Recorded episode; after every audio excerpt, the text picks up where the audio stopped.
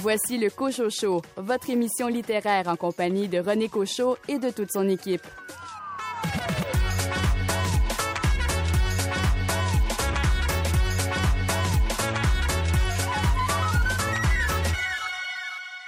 Ici René Cochot, bienvenue à votre rendez-vous littéraire. Avez-vous des idées de livres à lire pour cet été? Nous allons essayer à notre façon de vous aider. Au sommaire de l'émission, une entrevue avec Dominique Lebel à propos de son livre Et moi, je lis toujours. Stéphane Ledien, vous nous suggérez quel roman noir cette semaine? Cette semaine, je vous parle du roman Empire des chimères de l'auteur Antoine Chenas et c'est paru dans la série noire chez Gallimard. Venise Landry, vous nous proposez un livre écrit par une actrice. Je vais vous parler des douze mois de Marie de Marie-Chantal Perron et c'est aux éditions Main Libre. André Jacques, quel roman policier avez-vous choisi? Je vais vous parler d'un roman français d'Éric Fouassier, Le Bureau des affaires occultes, paru aux éditions Albin Michel. Et Nicolas Giguère, quel recueil a retenu votre attention? Cette semaine, je vous parle de Les noces de la plus grosse femme au monde et de l'homme serpent de Louis-Philippe Hébert, publié aux éditions de la Grenouillère. Bienvenue au Cochocho.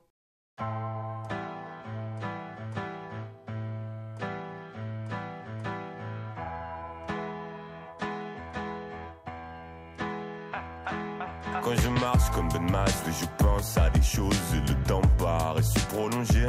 Je fais une maquette, je l'exporte, je l'écoute, je marche, satisfaction de jour de congé. Et quand je rentre chez moi et que je chante un nouveau refrain j'avais dans la tête, je me dis que j'ai de la chance d'être en vie et de faire ce métier alors.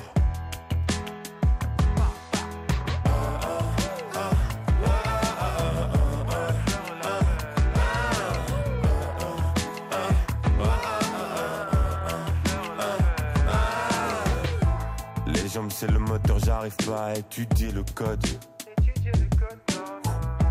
Je vais le perdre le jour où je l'aurai à cause d'un test de drogue. Ah. Toujours à la recherche des vieux morceaux de l'or du commun. Sur les plateformes évidemment.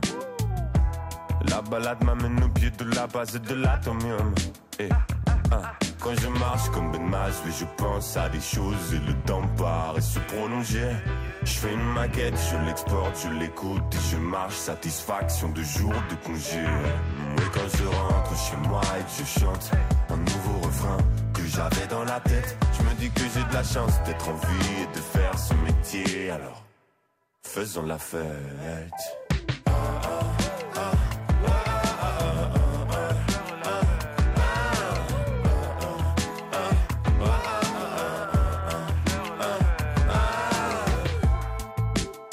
Je suis pas sûr que le rap ne m'aime autant que je l'aime. Et si je vais une fois par an à Los Angeles, c'est une question de législation. Puis en Belgique, y a pas de soleil. J'ai des réflexions immatures. Je prends la place et je fais du bruit comme dix voitures. Si je cours pas assez, j'y vois plus rien. Ça devient flou, comme en miniature. Quand je marche comme des masses, oui, je pense à des choses et le temps paraît se prolonger. Je fais une maquette, je l'exporte, je l'écoute et je marche, satisfaction de jour de congé. Et quand je rentre chez moi et que je chante un nouveau refrain que j'avais dans la tête, je me dis que j'ai de la chance d'être en vie et de faire ce métier. Alors, faisons la fête.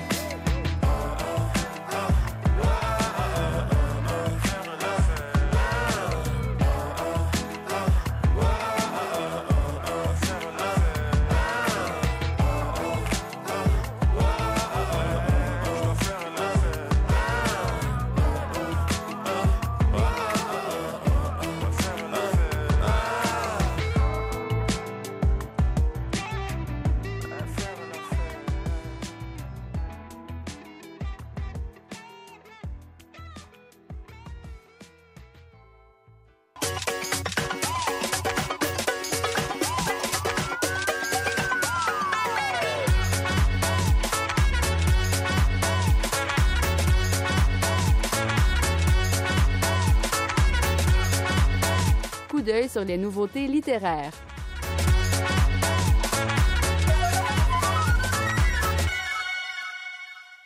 À l'image de la technique du vitrail, voici des pans de vie éparses assemblés par le ciment de l'écriture afin de laisser passer un peu de lumière. Voici euh, ce qui résume ce récit signé Isabelle Dionne, publié aux éditions Hamac, qui a pour titre D'autres fonds du vitrail, dont nous parle Anne Pérouse. Isabelle Dionne, c'est son premier livre. C'est une autrice qui vient euh, de Rimouski. Ce livre-là est un manuscrit qui a déjà été euh, travaillé par Camille Deslauriers dans le cadre d'une maîtrise.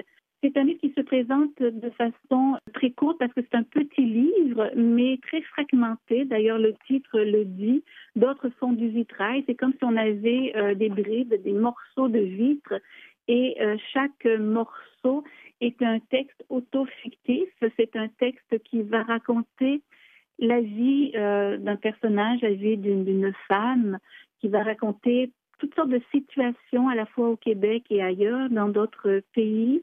C'est un livre qui est totalement euh, existentiel, qui est fragile, qui est plein de renaissance, de sujets troublants, de sujets profonds, mais aussi de sujets qui vont nous faire sourire parce que ces sujets-là vont être beaux, vont être une sorte de flamèche d'espoir, de luminosité après chaque texte.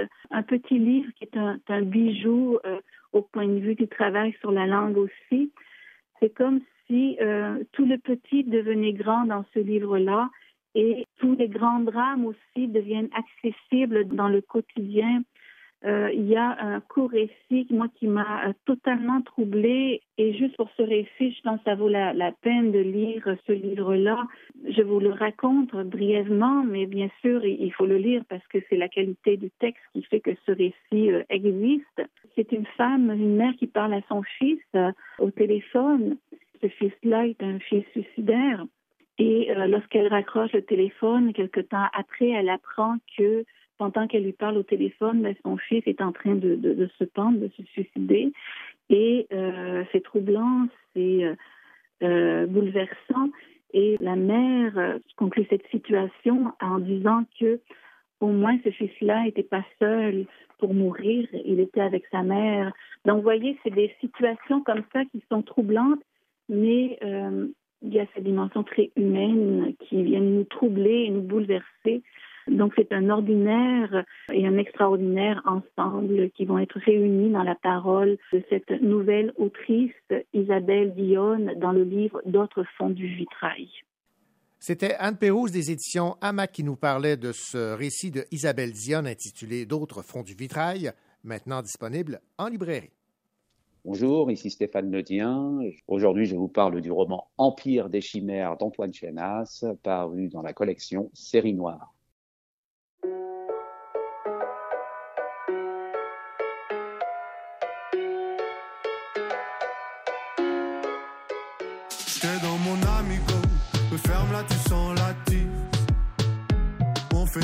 Dans ces soirées qui s'éternisent. Celui qui déconne, on lui refait la déco comme Damito. Picasso de la castagne, je suis un vrai parigo. Ouais, je déconne, je les éteins, je les attire, elle m'attise. Mais Hugo, t'es d'accord? Ces soirées qui s'éternisent nous font paraître éternels. N'en faut pas être énervé contre nos péchés originels. Sois pas fâché si t'es pas original.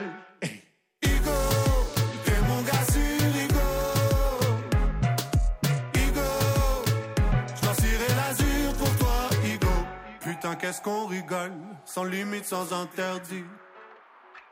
Ouais, mais qu'est-ce qu'on picole dans ces soirées qui s'éternisent? Jupe courte et talons, des pom pom short, t'attires la rigole. Jusqu'au bout, on prolonge chaque gobe, des shots comme des haribots. Parfois, je regrette au réveil, je suis tout sec et aride. Mais Hugo, c'est ok? Ces soirées qui s'éternisent nous font paraître éternels. N'en faut pas être énervé contre nos péchés originels. Sois pas fâché si t'es pas original.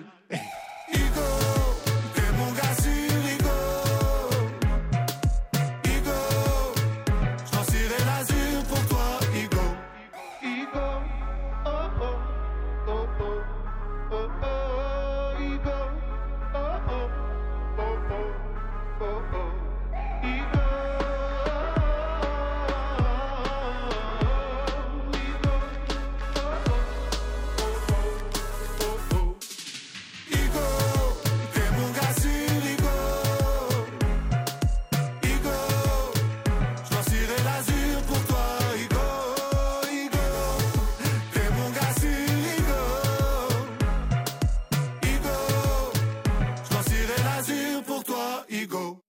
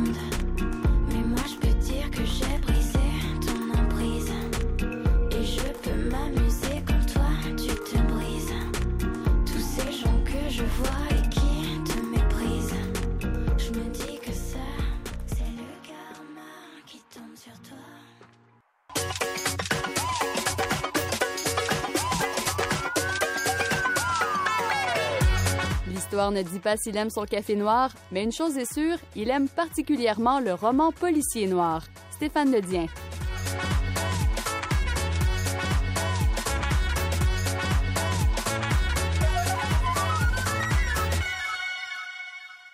Bien le bonjour Stéphane.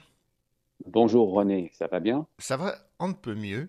Et là, je pense que vous allez euh, aujourd'hui euh, vous faire plaisir Hein, parce que vous avez choisi de nous parler d'un de vos auteurs français euh, préférés dans le roman noir, euh, qui euh, a pour nom Antoine Chenas.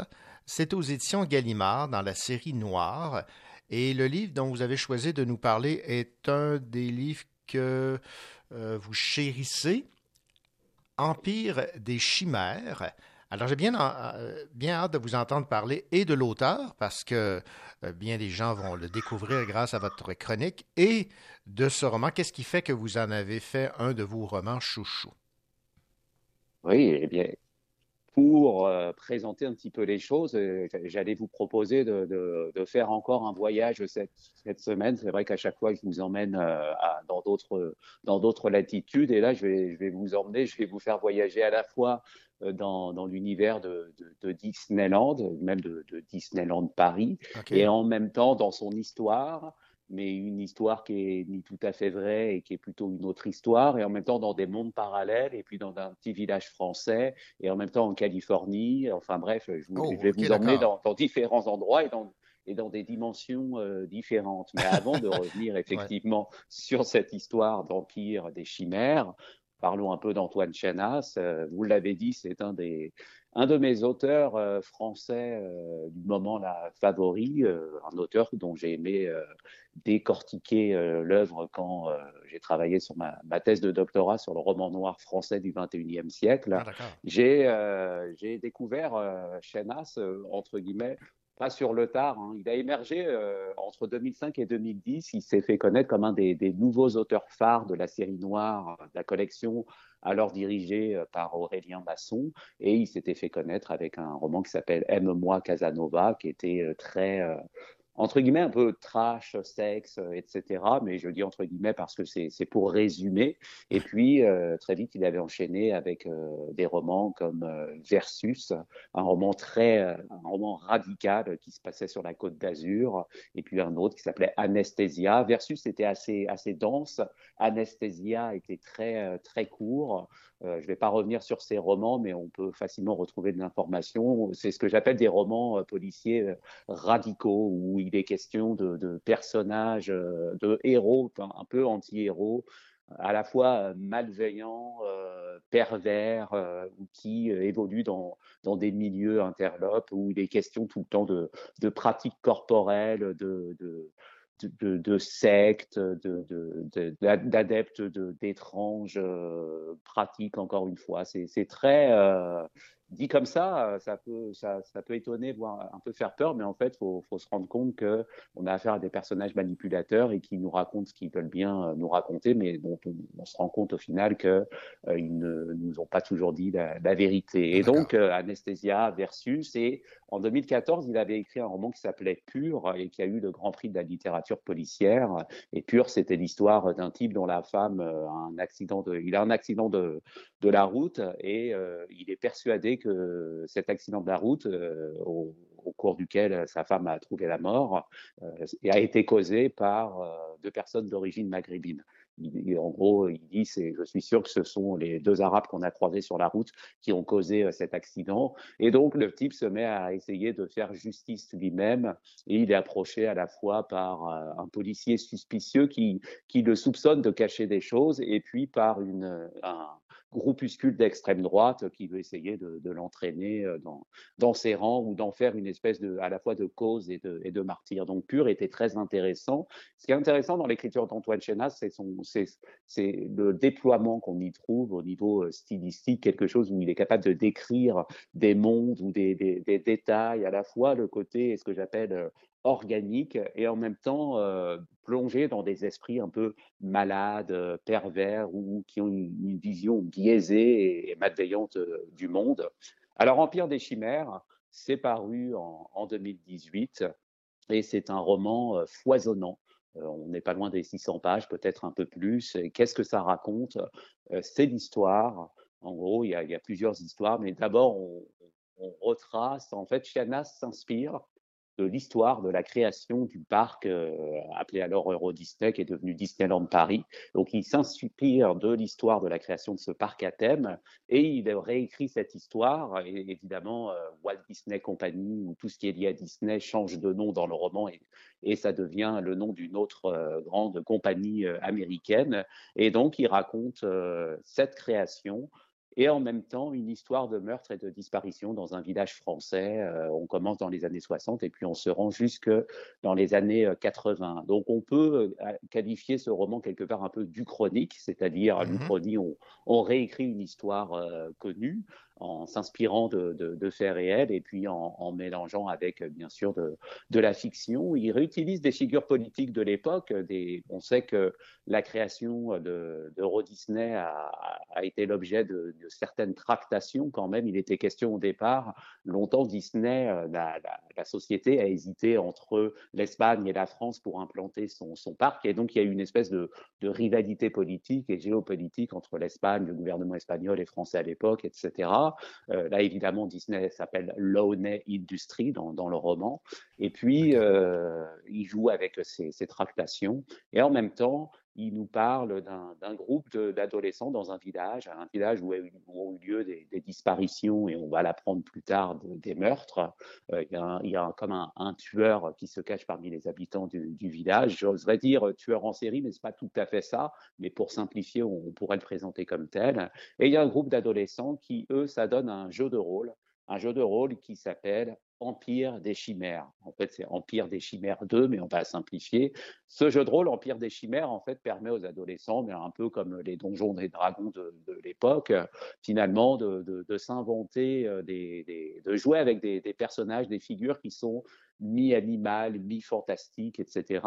Et le jeu exerce une, une espèce de fascination euh, si forte que les adolescents parfois, ne sont parfois plus capables de faire la, distinction entre le, réel et l'imaginaire, entre la, la, réalité, si je puis dire, et la fiction. Donc il y a une espèce de mise en abîme, euh, puisqu'il y a une histoire dans l'histoire et il y a, il y a un récit dans le récit, puisque par certains passages, en fait, le narrateur euh, nous plonge dans l'univers de Empire des Chimères. Mais ça n'est pas tout. En parallèle, euh, on suit évidemment l'enquête au sujet de ces meurtres, enquête qui est menée par euh, un garde champêtre. donc c'est un peu le, gendarme local dans un petit village, garde champêtre.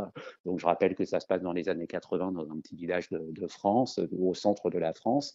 Et ce garde champêtre, il a la particularité par ailleurs d'être l'époux d'une femme handicapé, là, qui est cloué dans un fauteuil roulant, et en plus d'être lui-même traumatisé par la guerre d'Algérie, puisqu'il a, il a combattu en Algérie et il a assisté à, un certain nombre d'horreurs, tortures, etc. Donc ça vous donne un peu euh, l'idée un peu d'état de, de, de, déliquescence ou de, souffrance mentale qui entoure tout ceci. Mmh Donc on a ces jeunes qui jouent à un jeu de rôle, on a ce, ce garde champêtre qui enquête tant bien que mal sur des, des morts, euh, des, des, disparitions, mais aussi euh, des, crimes envers des animaux, puisqu'on retrouve un charnier de chat. Et ça, je ne peux pas en dire plus parce que ce serait encore compliqué l'histoire, mais donc il y a, y a, des choses étranges qui se passent dans ce village. Et puis, à plus de, de 5000 euh, kilomètres de là, à Los Angeles, au cœur de la grande société Lonet Industries, se, on assiste au sein du, développement du département euh, de, création et, de développement, en fait, on assiste à la conception d'une nouvelle version du jeu Empire des Chimères. Et donc, on voit toutes les tractations politiques, euh, imaginaires bien sûr, où il est question, euh, pour les cadres de cette euh, société, de, de dire il faut qu'on aille plus loin, il faut qu'on amène les jeunes à, consommer plus de jeux, à entrer dans d'autres univers, etc. donc, vous voyez, il y a deux mondes qui se télescopent, mm-hmm. en gros, qu'on suit en parallèle, et tout ça, en plus, avec cette histoire de création de parcs, où, en gros, les, des élus locaux vont essayer de monter une escroquerie euh, par rapport au prix euh, des terrains immobiliers euh, en France, etc. Ça fait donc une sphère à la fois politique, fantastique. Et donc c'est un roman noir, Empire des Chimères, mais c'est aussi ce que j'appelle un roman un peu fantastique. Il y a même des éléments de, de fantasy et des éléments de science-fiction, puisqu'il est aussi question de, de voyage dans le temps et de, et de monde parallèle. Alors tout ça, ça peut donner l'impression que c'est touffu, qu'on peut, qu'on peut se perdre. Et effectivement, le lecteur peut se perdre, mais en étant toujours guidé un petit peu, il se perd un peu à l'instar des personnages dont j'ai parlé tout à l'heure, de ces jeunes qui, euh, par un effet de contagion, euh, vont parfois plus euh, faire la différence, vont se sentir un peu malades ou habités par, par ce qui trouble les, animaux, les créatures qui sont capables d'incarner dans le jeu Empire des Chimères. Et il y a tout un tas de symboles qui traversent le roman, et où tout cela nous mène, en fait, ça nous mène à une idée d'une espèce de de complot euh, très euh, architectural, très, très bien euh, agencé, où il est question finalement des décisions qui peuvent se prendre à Los Angeles, dans telle grande société, et qui vont avoir un impact sur ce qui peut se passer dans un tout petit village de France. Quelque part, c'est une certaine illustration de la mondialisation, mais ce n'est pas un pamphlet ou une satire du capitalisme. Il y a quelques, quelques remarques cyniques ici et là de la part du narrateur anonyme, mais c'est finalement la volonté de, créer un monde dans lequel euh, il se dessine euh, lui-même un autre monde, donc quelque chose de labyrinthique. Et c'est ça aussi euh, le roman noir, c'est de, d'essayer chaque fois de nous amener vers une résolution qui va déboucher elle-même sur des, problèmes ou un complexe encore, encore plus grand.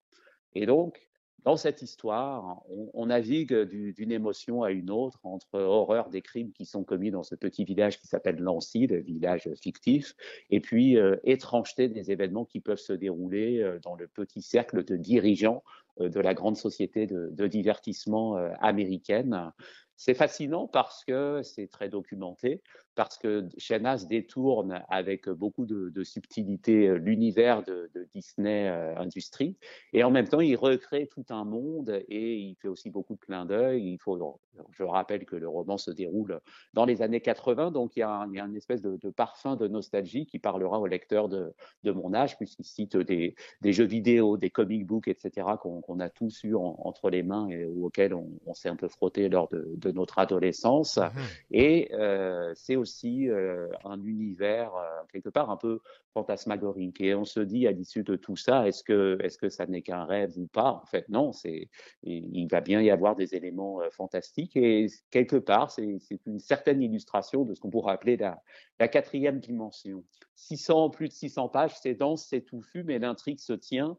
Et quand on arrive au, bout du, du, roman, on a à peu près tout compris. Et il y a des éléments qui restent inexpliqués, mais c'est ça la force à la fois d'un roman noir qui, qui joue la carte de l'hybridité avec la science-fiction, le fantastique. C'est un long voyage. Et donc, c'est la meilleure raison euh, de le lire. Un voyage, je vous l'ai dit, un peu à, à, la fois en Amérique du Nord, mais aussi dans, dans un village typique de, de, la France. Un voyage aussi à travers ce que ce que c'est que la notion de, simulacre ou de représentation. Et ça nous invite quelque part à réfléchir, toute proportion gardée, sans se faire mal à la tête, enfin je l'espère, à ce que euh, l'on nous représente parfois comme étant une certaine réalité et qui euh, cache en fait euh, d'autres choses, d'autres peut-être d'autres univers, d'autres idées. C'est fascinant, vraiment, et je pourrais en parler encore pendant des heures, mais je crois que la meilleure manière de, de le découvrir ou de, s'en délecter, c'est de s'y plonger. Ouais. C'est exigeant, mais ça vaut le détour. Ça nous permet de bien comprendre l'amplitude de l'écriture d'Antoine Chenas, qui est, un, auteur absolument fabuleux et dont on ne parle pas assez, encore moins au Québec, mais dont on ne parle pas assez même en France. Euh, Chenas qui est capable de d'écrire des choses, il est fasciné un peu par, l'extrême, par, le trash, par le côté euh, des, bouquins un peu hybrides dont, personne ne, parle aujourd'hui ou dont les gens parlent un peu moins euh, aujourd'hui, dont toute une sous-culture qu'il intègre à son récit et qui nous permet de vivre une espèce de, de d'enquête policière, de, crimes, de fantastique, de voyages dans des univers parallèles et avec une imagerie très étrange, ces histoires d'animaux qui se transforment. À un moment donné, on, se dit mais où suis-je et, qu'est-ce qui, sur quoi est-ce que tout ça va, déboucher? Et donc c'est comme un immense tour de manège avec le vertige que ça implique. Moi j'ai le vertige quand je prends les manèges, c'est pour ça que j'évite les roller coasters. Il y a ce côté-là, des sensations fortes et en même temps quelque chose d'étrange qui, qui, nous laisse planer avec un sentiment d'irréalité. Empire des chimères, c'est ça et c'est bien plus que ça en même temps. C'est à lire, à, à, redécouvrir et ça nous permet de bien comprendre l'écriture d'Antoine Chenas, dont je recommande la lecture de tous les romans si vous aimez le côté, attention, noir, décalé, trash, un peu aux lisières de, du fantastique et de, de l'étrange. Antoine Chenas, qui par ailleurs est traducteur d'un certain nombre d'auteurs de, de, romans policiers ou de romans noirs, il a même traduit du, du Stephen King. Ah ouais. Ça vous donne une idée du bonhomme. Mm -hmm. C'est euh, à la fois fabuleux, euh, fantastique et, euh, et en même temps très intriguant. C'est Empire des chimères à, à la série noire et c'est ma recommandation du moment. Eh bien, toute une recommandation. Vous m'avez convaincu, euh, Stéphane. J'irai hey, plonger dans, dans l'univers d'Antoine Chenas. Merci beaucoup. Super. Merci.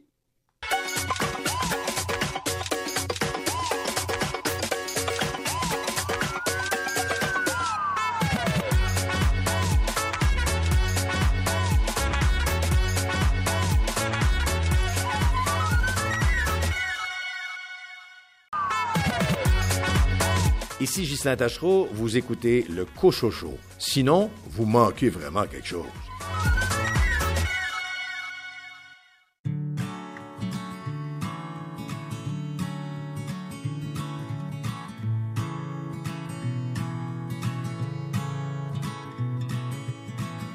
J'ai jamais réfléchi vraiment, je pas du genre à m'excuser.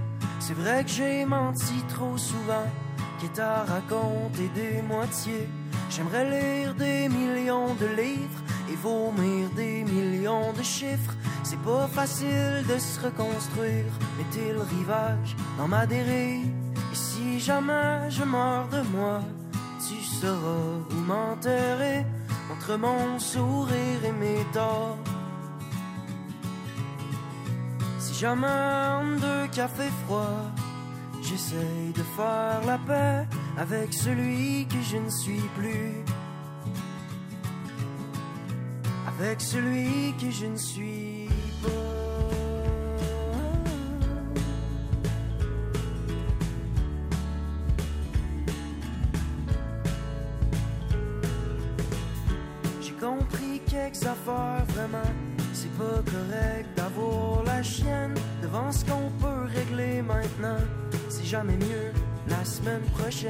S'il y a des chaînes qui vivent cent ans, j'aimerais ça te faire quelques années sans avoir l'impression de mourir chaque fois que je me sens débranché. Si jamais je meurs de moi, tu sauras m'enterrer entre mon sourire et mes torts. Si jamais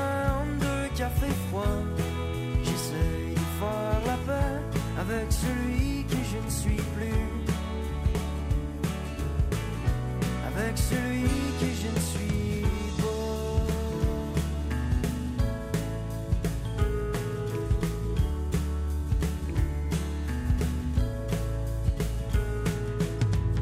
J'avais jamais pensé vraiment, j'étais pas du genre à m'excuser, est-ce que j'étais mort par en dedans. Mais là j'essaye de me retrouver, si jamais je meurs de moi, tu seras m'enterrer mon sourire et mes torts. Si jamais en deux cafés froids, j'essaye de faire la paix avec celui que je ne suis plus. Avec celui que je ne suis pas.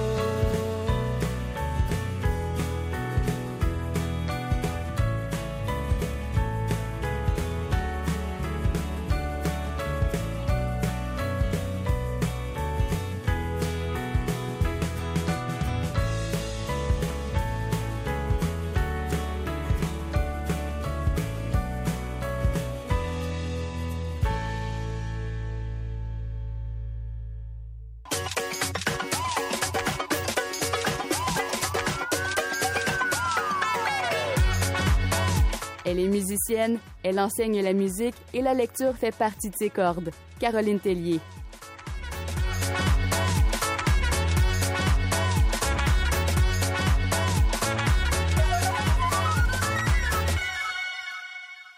Bonjour Caroline. Bonjour René. Et Caroline, cette semaine, vous allez vous euh, attarder à une autrice euh, de grand talent dont la réputation n'est plus à faire. Elle a son lectorat fidèle et elle a une plume magnifique. Il s'agit de Monique Prou. Vous allez donc nous parler de sa nouveauté aux éditions euh, du Boréal. Enlève la nuit. Alors j'ai hâte de vous entendre parler de, de ce roman, mais peut-être dans un premier temps nous rappeler les grandes lignes de la carrière de Monique Prou. Oui, alors Renée, euh, Monique Prou est romancière, nouvelliste, scénariste. Elle a écrit beaucoup pour le théâtre, beaucoup de scénarios. Elle a reçu des prix dont le mérite du français dans la culture. Plusieurs romans sont actifs, plus d'une dizaine. C'est l'autrice de Homme invisible à la fenêtre, aussi du sexe des étoiles, pour n'en nommer que quelques-uns. Donc, je vous parle de ce nouveau roman qui a pour grande force son personnage principal, Marcus. Marcus est parfait. Je vous le dis, là, c'est un, un garçon de 20 ans, une vraie perle. C'est un doux, un juste, mais un peu crédule. Et dans un moment de désespoir, il est sauvé par un personnage mystérieux, qu'il recherchera à retrouver pendant tout le roman. Et ce personnage laisse à Marcus un cahier dans lequel il écrit son histoire. En fait, ce livre est l'histoire que Marcus a écrit lui-même, ce roman.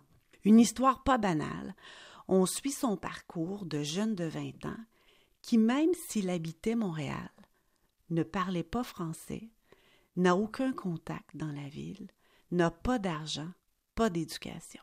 Il s'est en fait enfui d'une communauté religieuse et il a laissé derrière lui sa mère, dont il parle beaucoup et s'inquiète aussi. Au début du roman, il rencontre un drôle de bonhomme, Charlie Putilic, qui l'accueille dans sa tente. Je vous lis ce qu'il dit à la page 61. Je me mets à sangloter, tout à fait, sur l'épaule de mon pire ennemi qui pue la crasse. Mais ce n'est plus de détresse, c'est de désarmement et de stupeur, car j'ai si peu reçu d'étreinte comme celle-là, et jamais de ma mère, pas même très petit, pas même de ma mère qui devait m'aimer pourtant. Je n'ai jamais goûté à la tendresse que me prodigue cet ivrogne, ce voleur. Marcus se construit peu à peu une vie, il fréquente un refuge, il s'y rend utile, il étudie, il trouve du travail, un appartement, il s'en sort assez bien. Il sort de la rue. Le roman prend son essor lorsqu'il retrouve deux jeunes de sa communauté. Abby, un jeune homme tourmenté qui a peur de la nuit, dont vient le titre, et Raquel, que Marcus devait épouser dans sa communauté. Les trois amis vont cohabiter un temps avec des souris comme animaux de compagnie. On suivra donc ce trio qui essaie tant bien que mal à s'adapter à cette vie en ville, hors de leur communauté religieuse, de leur monde. Mais je dois vous avouer que leur amitié prendra la forme d'un triangle amoureux. Donc, Monique Pro met en scène plusieurs personnages. En plus de ce trio d'amis, il y a des personnages secondaires intéressants. Virginie Sister, la directrice du refuge. Moron, le cuisinier antipathique. Euh, le proprio des trois jeunes. euh, une jeune femme, Leila, que Marcus trouve bien séduisante. Et bien d'autres. Monique Prou aborde plusieurs thèmes, plusieurs problématiques. Le choc culturel que vivent ces jeunes, l'itinérance, le manque de ressources pour les itinérants, la prostitution, les emplois précaires. L'aspect religieux est présent et teinte les dialogues des trois jeunes, mais son roman ne porte pas de jugement ou très peu sur le passé de ces jeunes. J'ai compris que les jeunes étaient probablement juifs assidiques, mais le roman n'est pas axé sur ça. C'est axé en fait sur l'intégration de ces jeunes adultes dans une société laïque qui comporte ses faiblesses, des iniquités et de grands défis d'adaptation. Étant donné que c'est Marcus qui se confie tout le long du récit, l'écriture est simple, les dialogues sont parfois même malhabiles parce que le français n'est pas la première langue des jeunes, mais aussi parce que ces jeunes n'ont pas de référence, ils connaissent pas les codes de notre société. L'autrice a vraiment créé un beau personnage principal. Marcus a une belle âme, c'est un idéaliste qui s'interroge, qui aspire à plus, qui veut en fait changer le monde. Je vous lis ce qu'il dit à la page 202. Oui, nous sommes différents, qu'on le veuille ou non, puisque nous sommes tombés cul par-dessus tête dans le sacré, puisqu'on nous a inoculé le venin du divin dans notre premier lait. Alors soyons différents, avec vigueur, avec panache. Soyons différents comme une arme secrète. Une arme contre qui? Une arme pour. Une arme pour aider le frais monde. Pourquoi? C'est pour cette raison qu'on est sorti du brasier. Il faut qu'il y ait une raison. Et qu'est-ce qu'il a, le frais monde? Il a le malheur, il a le désastre ambulant. Comment ça se voit? Ça se voit à leur démarche. Ils marchent tous comme s'ils marchaient sur des torpilles, les yeux à la sauve qui peut, pour empêcher les vrais regards. Donc voici comment Marcus voit le frais monde, notre société. Et pour ce roman, René, j'ai choisi une pièce lumineuse. C'est un roman qui est en fait une quête du bonheur, et j'ai choisi une pièce qui parle de paix et de liberté. Nous serons des milliers de Sébastien Lacombe. Merci Caroline. Merci René.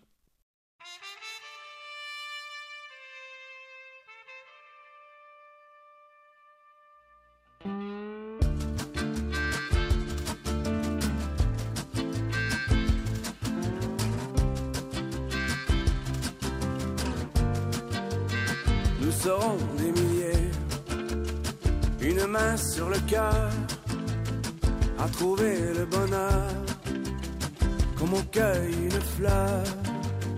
Nous serons des centaines, des oiseaux migrateurs, à rechercher les plaines, loin des dents de la haine. Nous serons bien assez, centaines de milliers.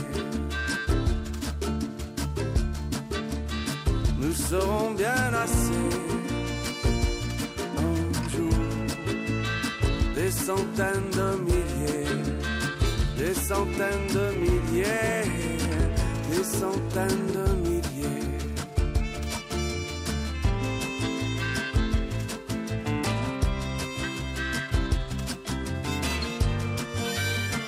Nous serons des milliers à enfin décider le matin de nos rêves, le début de la trêve. Nous serons souverains de nos gestes, de nos mains, sur la terre de nos pères, jusqu'à l'aube de la mer. Nous serons bien assez un jour des centaines de milliers. Nous serons bien assez un jour des centaines de milliers, des centaines de milliers, des centaines de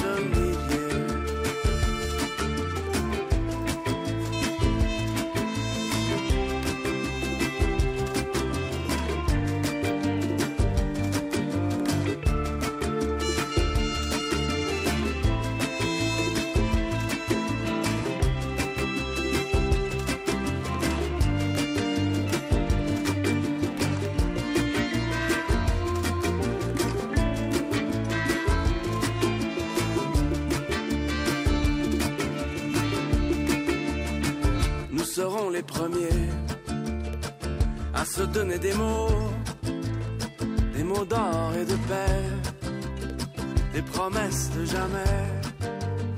Nous serons des centaines à écraser les peines sous nos souliers ferrés, guidés par nos idées. Nous serons bien assez un jour des centaines de milliers. Nous serons bien assez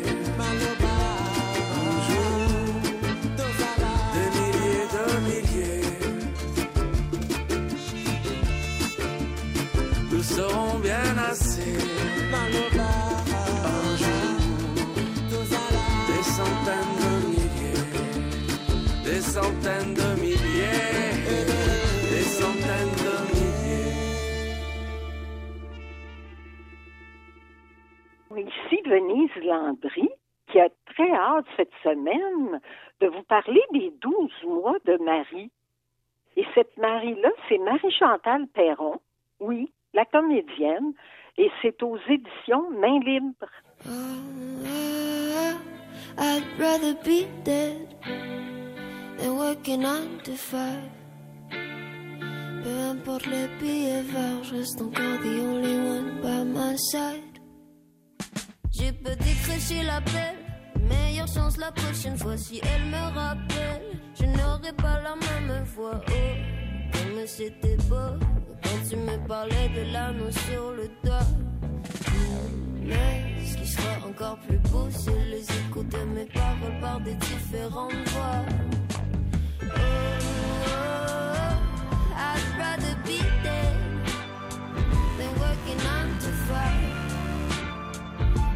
Peu importe les billets verts, je reste encore the only one by my side. Oh, oh, oh, tout le monde se fout de ce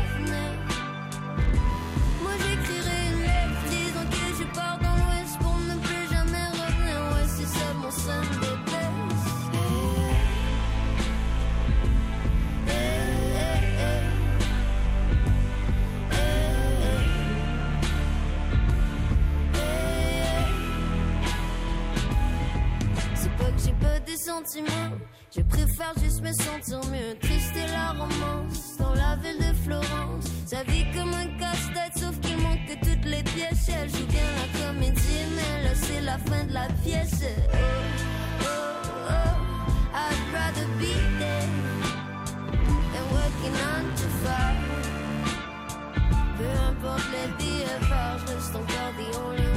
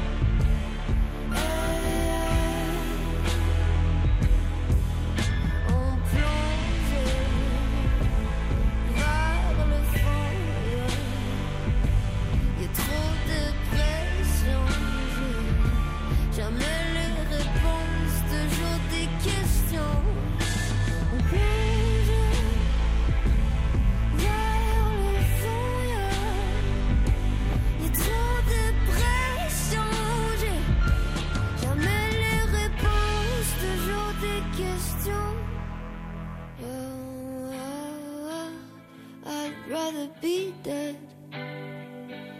working nine to five.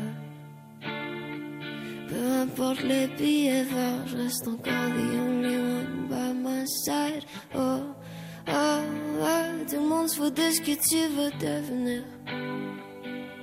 Moi j'écrirai une lettre disant que je pars dans l'ouest pour ne plus jamais revenir. C'est ça mon son des.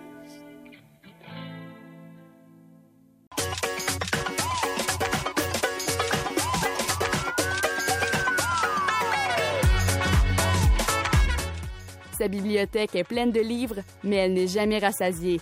C'est pourquoi elle a ajouté ce livre.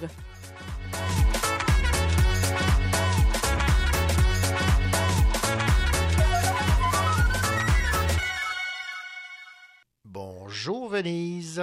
Bonjour René. Venise, il y a 12 mois dans une année, ça, on ne se trompe pas là-dessus.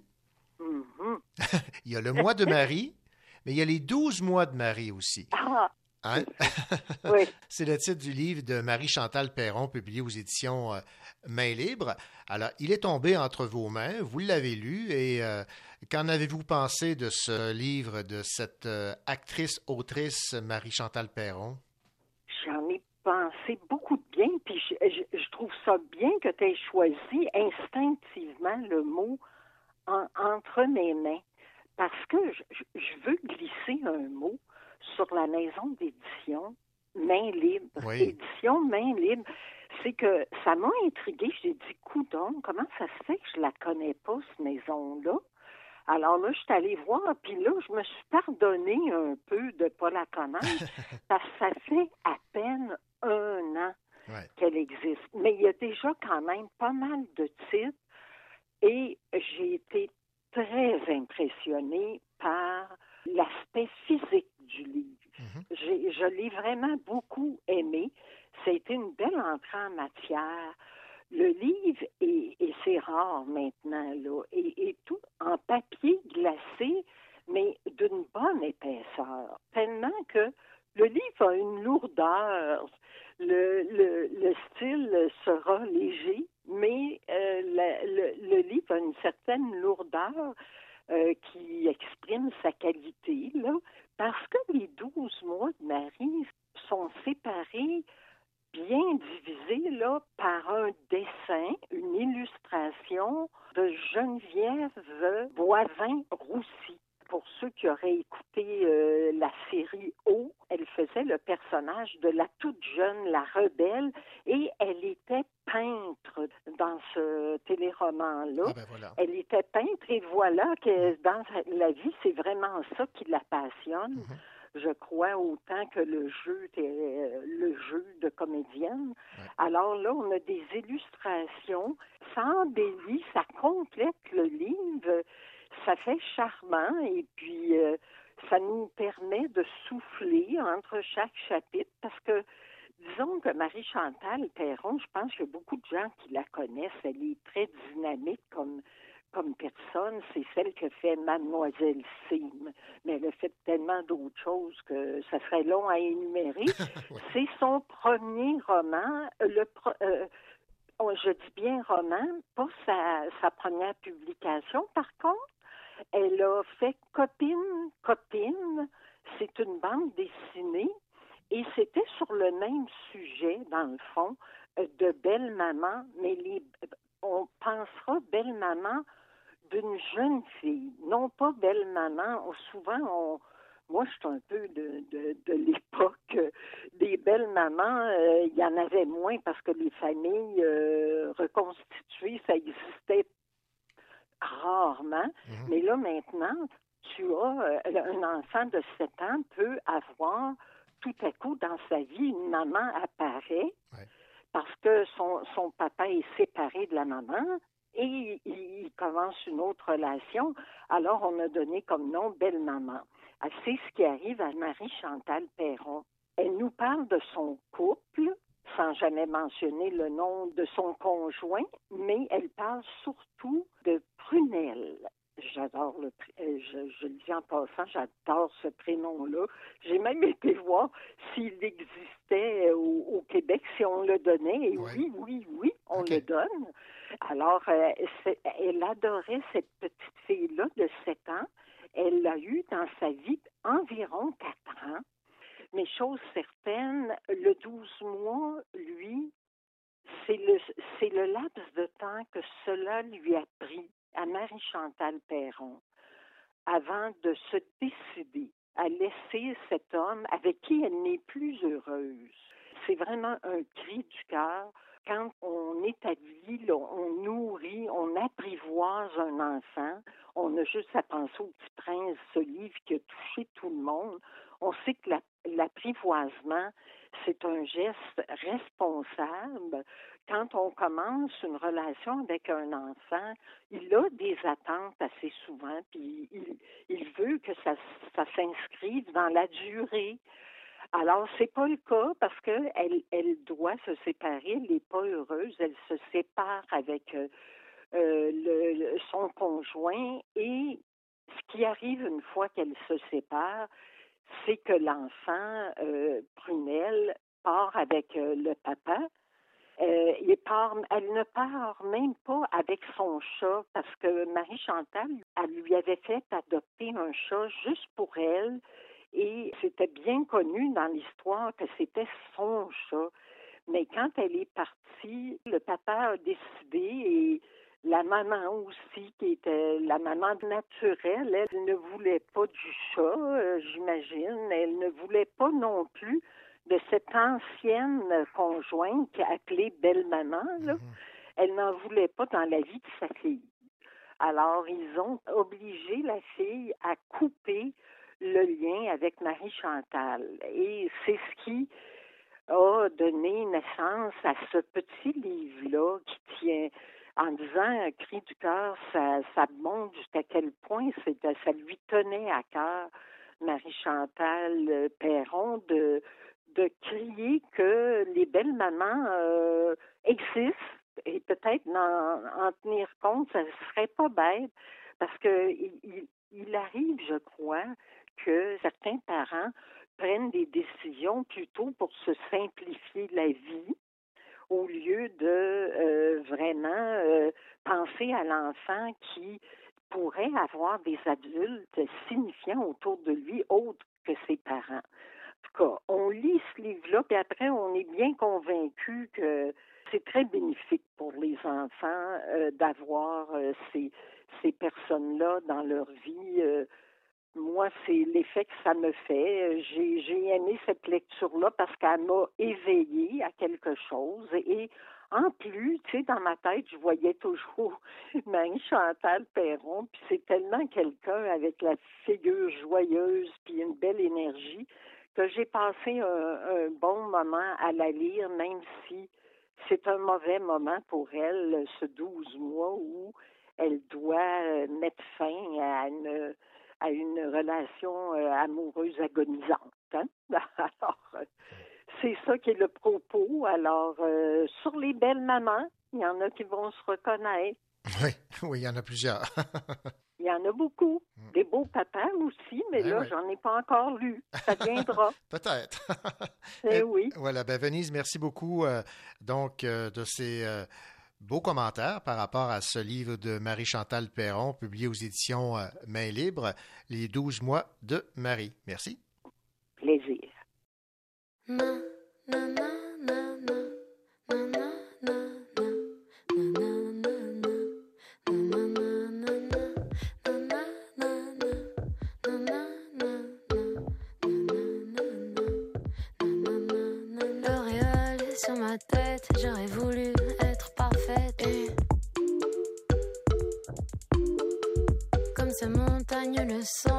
À l'horizon et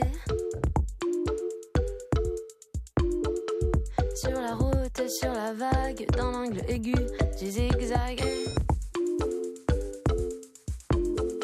Stop la vanne, il faut qu'on s'arrête. J'ai envie de me baigner ici. Café sans se pose pipi. Prends le volant comme c'est pas permis. En avance, DJ Astrolabe. La plupart du temps sur le Google Maps.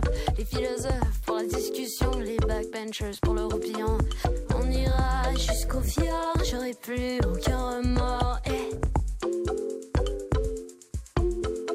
Je sais que là nous attend un glacier de 3000 ans. Balai, bébé, beluga, imagine-nous déjà là. Le soleil sur ma peau, l'horizon, rien n'est nouveau.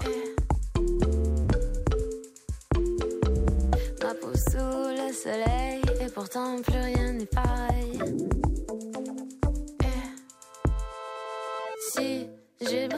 Ton cœur, emporte-le ailleurs. Loin d'où je suis, la fin commence ainsi. J'ai brisé ton cœur, emporte-le ailleurs. Loin d'où je suis, la fin commence ainsi.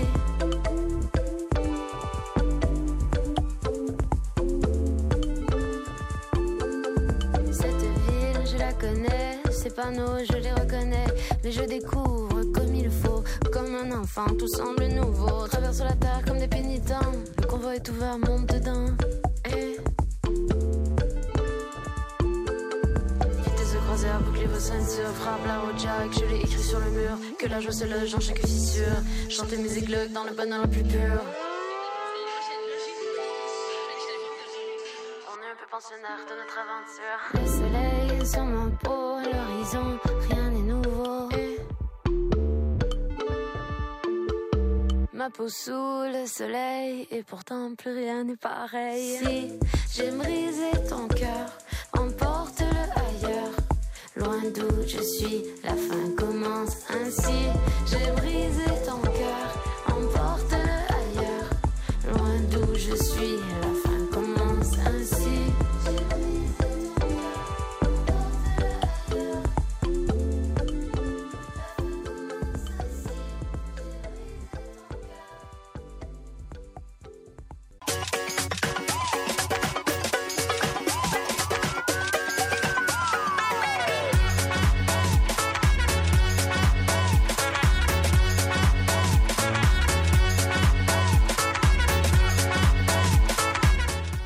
Voici la deuxième heure du Cochocho.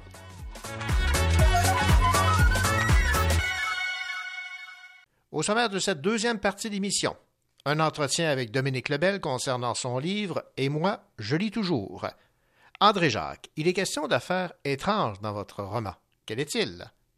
Je vais vous parler d'un roman français d'Éric Fouassier, Le Bureau des affaires occultes, paru aux éditions Albin Michel.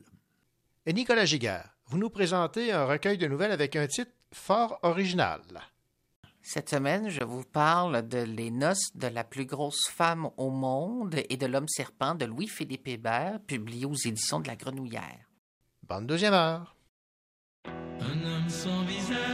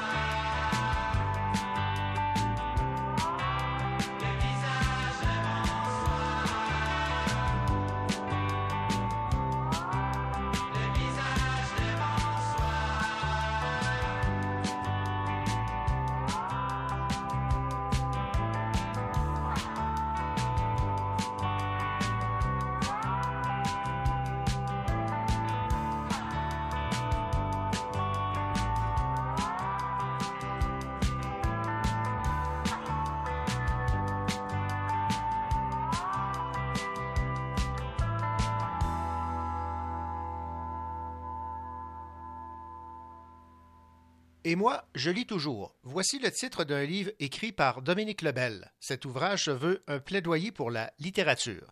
Ce livre est, en grande partie né de la pandémie. Dominique Lebel présente des auteurs qu'il a découverts ou redécouverts. Cet ouvrage est issu d'une série de chroniques parues dans l'actualité depuis le début du grand confinement au printemps 2020. Il a relu des œuvres, entre autres, de Marguerite Duras, Ernest Hemingway, Paul Auster, John Irving, Alexandre Dumas, pour ne nommer que ceux-là. Celui-ci affirme qu'il est destiné aux personnes qui pensent qu'elles ont mieux à faire que lire ou qui pensent ne pas avoir le temps de lire. Selon Dominique Lebel, il faut lire quand on a le temps et aussi quand on est très occupé. La littérature nous offre du recul et construit notre vision du monde. Bonjour Dominique Lebel. Oui, bonjour. Donc la littérature pour vous, là, c'est un service essentiel, c'est un plaisir, c'est tout ça. Là. Oui, c'est tout ça en même temps. C'est tout ça en même temps. Puis, euh, ce livre, dans le fond, c'est un peu, euh, c'est une démarche qui ressemble euh, à la vôtre, René, en fait. Faire découvrir euh, des auteurs, euh, des livres qu'on aime, euh, faire redécouvrir aussi, hein, parce qu'on sait que lire un livre euh, à un certain âge de notre vie, mais le relire euh, 10 ans, 15 ans après, euh, on découvre euh, on découvre un autre livre, mais on découvre aussi surtout euh, à quel point euh, notre vision du monde a changé, puis euh, on n'appréhende pas les mêmes choses à différentes étapes de notre vie. Donc, euh, lire des auteurs euh, et les relire, euh, c'est vraiment, c'est vraiment très riche pour ça. En même temps, on se dit, il y a tellement de, de livres à lire, pourquoi relire un classique ou euh, un livre qui euh, a marqué notre jeunesse? Vous, ce que vous dites, c'est que avec le vécu qu'on a, on lit autrement. On voit, on voit des choses qu'on ne voyait pas la première fois. Oui, absolument. Il y a deux choses, en fait. Alors, il y a d'un côté le fait que nous, on a changé. Alors, ça, c'est quelque chose de très intéressant. L'autre aspect, euh, qui est très important pour moi, le présent n'est pas euh, supérieur au passé. C'est-à-dire qu'il n'y a rien comme de lire un livre qui a été écrit euh, au 20e siècle ou au 19e siècle. On lit ça, on lit ça aujourd'hui, puis on découvre que la condition humaine, elle, n'a pas changé. Je donne un exemple tout simple. là. Relire Alexandre Dumas. Là. Alors, que ce soit Les Trois Mousquetaires ou Les Colliers de la Reine, ces grands livres, si on lit ça aujourd'hui, on découvre qu'il n'y a rien de plus moderne que ça. C'est très, très, c'est très, très riche. Alors, donc, oui, il faut lire des nouveautés. Il faut aussi lire des livres euh, québécois, mais il faut lire des livres euh, étrangers. Moi, je pense que la richesse est dans le mix de ça. Alors, je pense que si on lit que des nouveautés en littérature, il y a, il y a des notions qu'on perd. Et évidemment, si on lit que des classiques, ben, là, il y a des notions qu'on perd aussi parce que là, on n'est pas dans le, on est, on, on est loin de notre vie, euh, de notre vie actuelle. Moi, je pense que tout ça s'enrichit l'un l'autre. Ouais. Dans euh, votre livre, en page 27, vous dites Longtemps, j'ai voulu des livres parfaits. Comme si la vie parfaite pouvait exister. Je leur portais un soin quasi maniaque, ne pas en érafler la couverture, ne pas les euh, forcer en les ouvrant, ne pas écorner les pages, lire dans une baignoire comme le suggérait Dany Laferrière ou Marat. Non, ce n'était pas pour moi. Mais vous avez changé votre vision des choses. Euh, oui, oui, oui, oui, tout à fait. Et puis, je, je, aujourd'hui, là, mes, mes, euh, mes livres euh, sont écornés, euh, sont, sont annotés. Je Oui. prends beaucoup de notes, je souligne, euh, je prends beaucoup de notes dans mes livres. Ce que ça fait des années après, c'est ça qui est intéressant, c'est que quand je prends un livre dans la bibliothèque que j'ai déjà lu et que je l'ouvre, ben, je découvre. alors, j'ai noté à quel moment je l'ai acheté, j'ai noté à quel moment je l'ai lu, euh, où j'en étais dans ma vie à ce moment-là. Alors, je vais retrouver, bon, euh, là, euh, ma femme est enceinte. Oui, c'est oui, très riche, là, Ben 15 oui. ans après, de, de reprendre cette note-là. Ça nous ramène parce que ouvrir un livre qu'on a déjà lu, ça nous ramène au moment où on l'a lu. Et souvent, c'est lié à des moments très forts. euh, c'est lié aux vacances, au voyage, euh, quel âge on avait dans notre vie, euh, qu'est-ce qu'on faisait, euh, qu'est-ce qu'on faisait euh, comme métier à ce moment-là, tout ça. C'est euh, c'est un peu, c'est un peu, mais les livres sont un peu mes, mes Madeleines de Proust, vous savez. Oui, oui, oui, c'est ça, exactement. Ben, je pense que je vais prendre Ouais. euh, exemple euh, sur vous euh, dorénavant. Moi, je, je marque année après année les livres que, que j'ai lus avec une appréciation, mais je n'avais pas pensé à indiquer la, la date et, et le, le lieu. Donc, c'est, je, vais, je vais Je vais suivre Tout de suite votre nous viennent les images. Ben tout de oui, suite nous viennent les images. Ah, j'ai lu, ah, on était à Rome. Ah oui, Ah, c'est ouais. vrai, ce voyage-là. C'est très, très, euh, c'est très riche. Puis, si je regarde ça d'une autre façon, alors que j'ai commencé, dans le fond, récemment, là, à- à- comme vous le disiez en présentation, là, je, je fais des chroniques dans l'actualité là, qui, qui ont donné naissance euh, à mon dernier livre. Voilà. Quand j'ai commencé à, à rédiger les chroniques, ben là, j'ai trouvé toute la richesse d'avoir pris ces notes-là dans mes livres pendant tant d'années. Alors, c'est comme si je prenais des notes sans trop savoir si un jour ça allait me servir. Alors qu'en ce moment, ça me permet de faire des liens entre, entre mes lectures là, qui auraient été euh, très difficiles de faire, euh, qui auraient été très difficiles de faire autrement. Ouais, c'est fort. très, euh, c'est très intéressant. Oui, ben, effectivement, c'est très intéressant. Et est-ce que vous avez indiqué dans vos livres également que vous avez lu ces livres parce que vous vous ennuyiez? Parce que vous avez, vous parlez de l'ennui, là. Mes plus beaux souvenirs d'enfance sont de loin ceux qui sont marqués par l'ennui. Alors là, on a chacun nos définitions de l'ennui. Euh, et je parle de ça un peu par provocation, dans le sens où aujourd'hui, c'est comme si c'était pas euh, une bonne chose d'avoir euh, rien à faire, Mhm. de rêvasser, de réfléchir. Alors tout de suite, on va sur nos écrans. De moins en moins de gens ont l'air de, tu sais, perdus dans leur tête. là. Puis moi, je pense que ces moments-là sont très riches. Puis évidemment, sont liés à la lecture. Parce que la, la- la lecture, c'est beaucoup, c'est beaucoup un entre-deux. C'est-à-dire qu'on lit le matin, par exemple, avant d'aller travailler. Ouais. Ou on lit le soir avant de dormir. Quand on intègre bien la lecture dans sa vie, la lecture vient combler des temps entre ces moments-là et l'ennui, ok, comme si on n'avait rien à faire. Et là, on va prendre l'écran. C'est un peu ça mon plaidoyer. Mon Ouais, plaidoyer, c'est retrouvons du temps perdu et puis euh, profitons-en pour lire. Et, euh, mais ce que je pense, c'est que tout le monde a le temps de lire. Et euh, il n'y a rien comme d'entrer dans un livre qui va nous accompagner pendant quelques semaines, Mhm. parfois même un ou deux là, euh, mois, tu sais, quand c'est des, des livres. Là, je donnais l'exemple d'Alexandre Dumas tout à l'heure. Ouais. C'est toujours, toujours des livres de plus de 1000 pages. Ouais. Alors, pour certaines personnes, ça va leur prendre quelques jours, quelques semaines, même deux ou trois mois. Ce temps-là qu'on passe avec un auteur, il est très riche. Parce qu'on le veuille ou non, il, va nous hanter pendant notre temps de lecture. C'est vraiment ma vision de la, de la lecture. Une vision très simple. Moi, je veux pas culpabiliser les gens qui lisent pas Mhm. ou culpabiliser les gens qui lisent pas ce qu'on voudrait qu'ils lisent. L'important, c'est de lire. Voilà. c'est de lire. Puis on peut entrer par la littérature de toutes sortes de façons. C'est pas important. Moi, l'exemple que ça va vous faire rire, l'exemple que je donne souvent, c'est l'exemple du vin, par exemple. Oui. Tu sais, souvent, là, ah ben là, euh, ah ben là, tel vin, ça se marie avec tel type de repas, etc. Puis on a complexifié les choses. Puis ça fait en sorte que, moi, j'entends beaucoup de gens qui me disent, ah ben moi, je connais pas ça, le vin. C'est pas vrai qu'ils connaissent pas ça, le vin. Mais ils connaissent pas ça comme les experts voudraient qu'ils connaissent ça. Ouais. C'est la même chose pour la littérature. Moi, je, moi, j'ai pas étudié en littérature. Moi, je suis un lecteur. C'est comme ça que je me décris. J'ai lu beaucoup, je lis, je lis encore beaucoup, je lis depuis des années, mais je me décris comme un lecteur.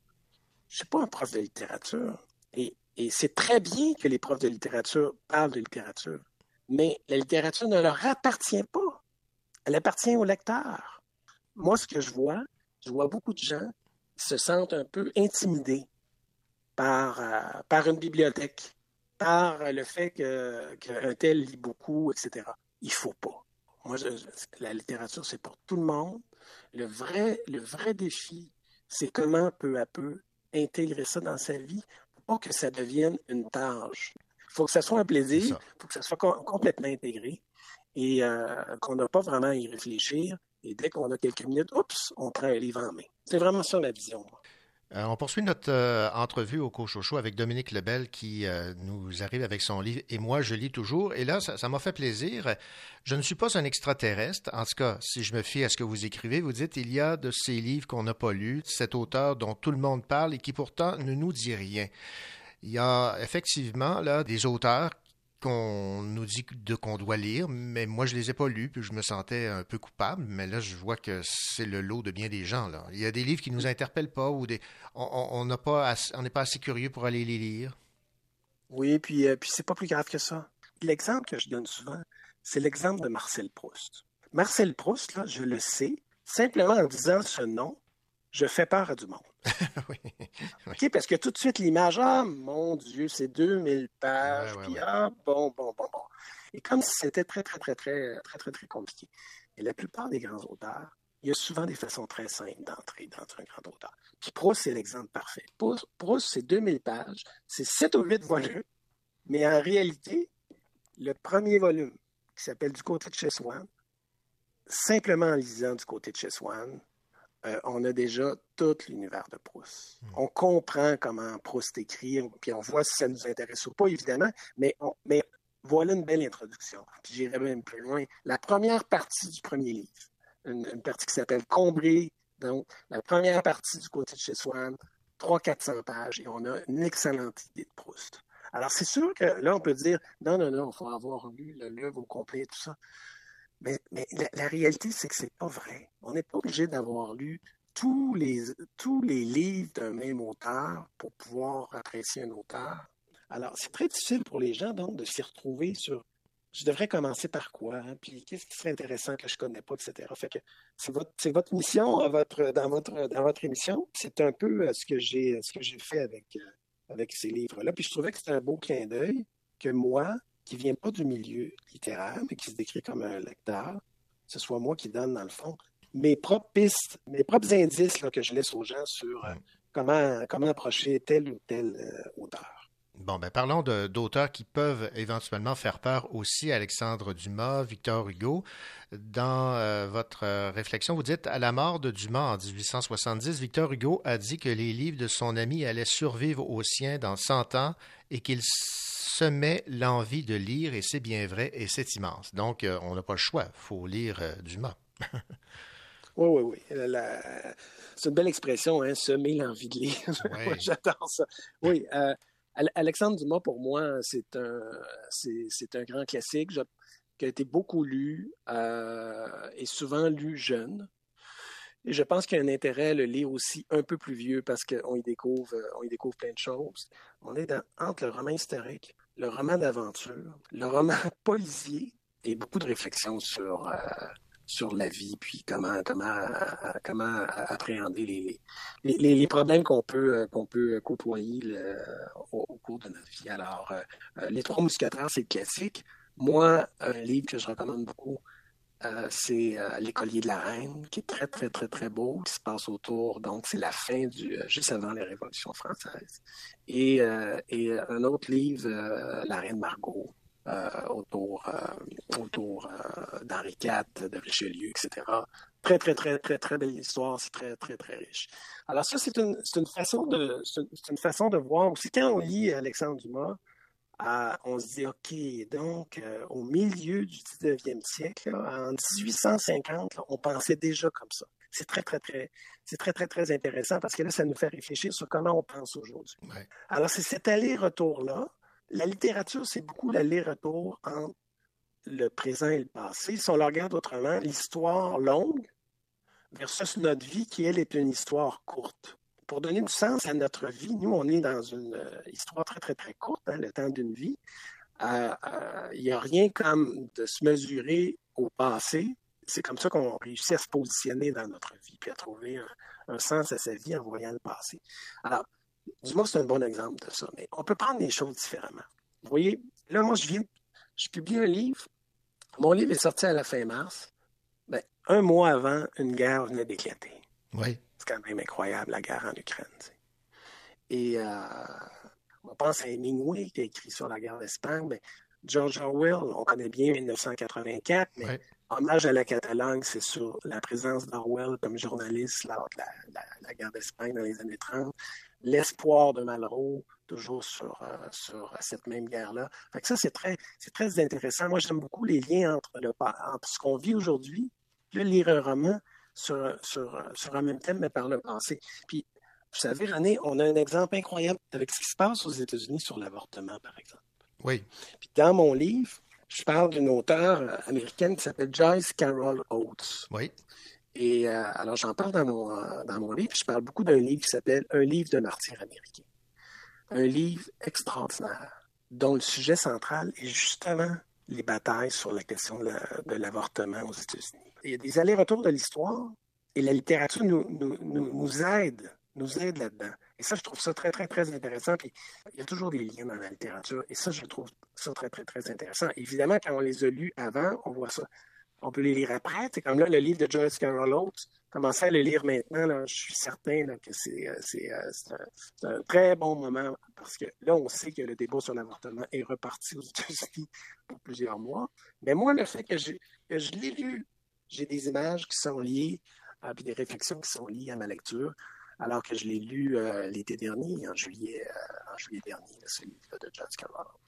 Alors, on pense parfois que c'est, c'est quand je disais il faut lire quand on est occupé aussi, pas juste quand on a du temps, c'est que c'est une, c'est une bonne façon de voir notre vie, puis les choses qu'on a accomplies dans notre vie, mais avec un autre angle, qui est l'angle de la littérature.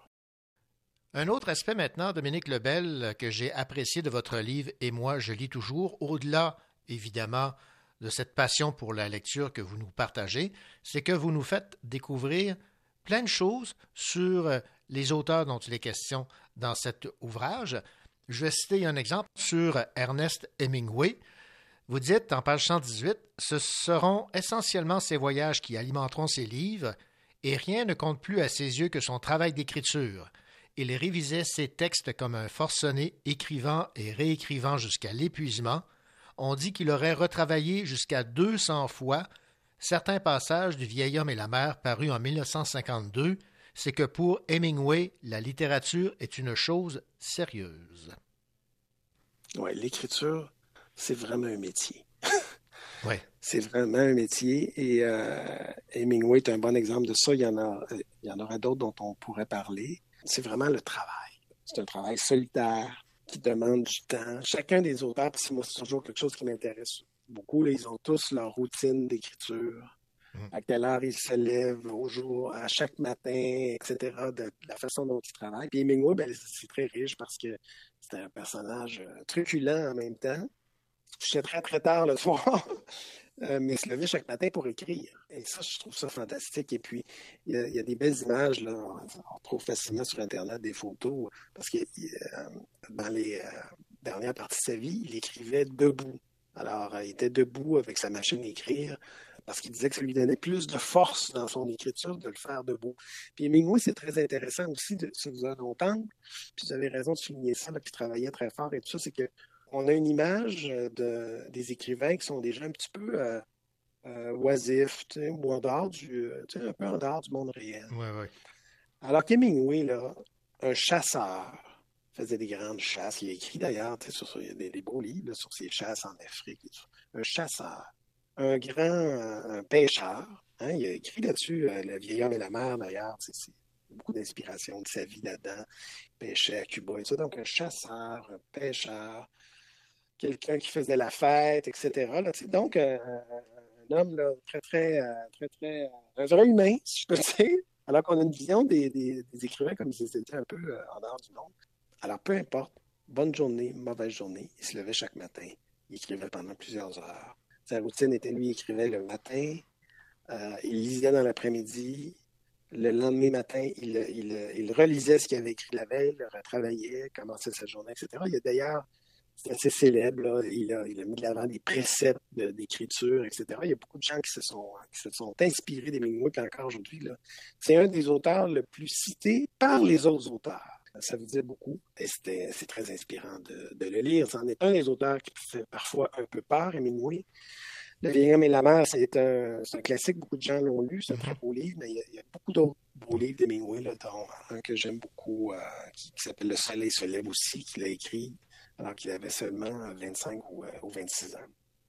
Ben, Dominique Lebel, c'est fascinant et très intéressant de, vous entendre. J'ai beaucoup aimé votre euh, proposition et moi, je lis toujours et euh, ben, j'encourage, euh, tout comme vous, les gens à, à se plonger dans, dans la lecture. Plaisir que je partage avec vous d'ailleurs. Ben, merci beaucoup. Puis moi, je- j'en profite pour vous féliciter. Votre émission est vraiment très, très intéressante. Et puis, euh, je vous incite, euh, je vous incite à poursuivre. J'espère que, que les gens apprécient aussi. Merci beaucoup, Dominique Lebel. Merci. Merci. Au revoir. Au revoir.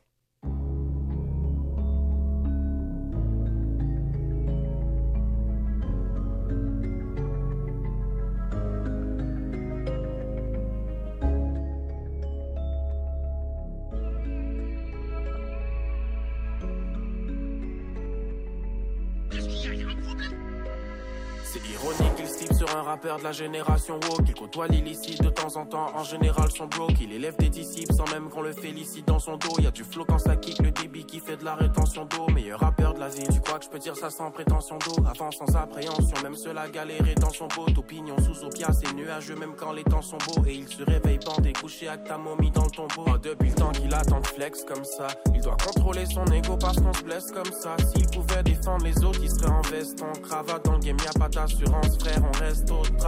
Parcours des chemins sanglants sans même lui tâcher les choses. Y'a même arrêté d'été d'antan avec des daddy issues. Tu dis qu'il représente pas juste parce que t'aimes pas l'émission, mais tu restes assis sur ton Bouddha pendant qu'il part en mission. Honte à vous.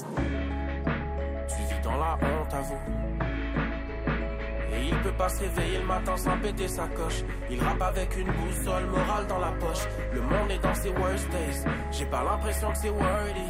Depuis qu'il y a plus personne qui worry. Aujourd'hui, en a marre d'être parmi les seuls qui care. Dog, arrêtez de faire comme si on n'avait pas grandi dans la mer. Et je voulais parler de love, mais ils ont la haine dans la peau. Un monde de run, je peux pas les laisser s'approcher. J'allais leur faire la guerre à l'encre au pinceau. Mais le dialogue est maudit, on doit canceller le projet. Oh,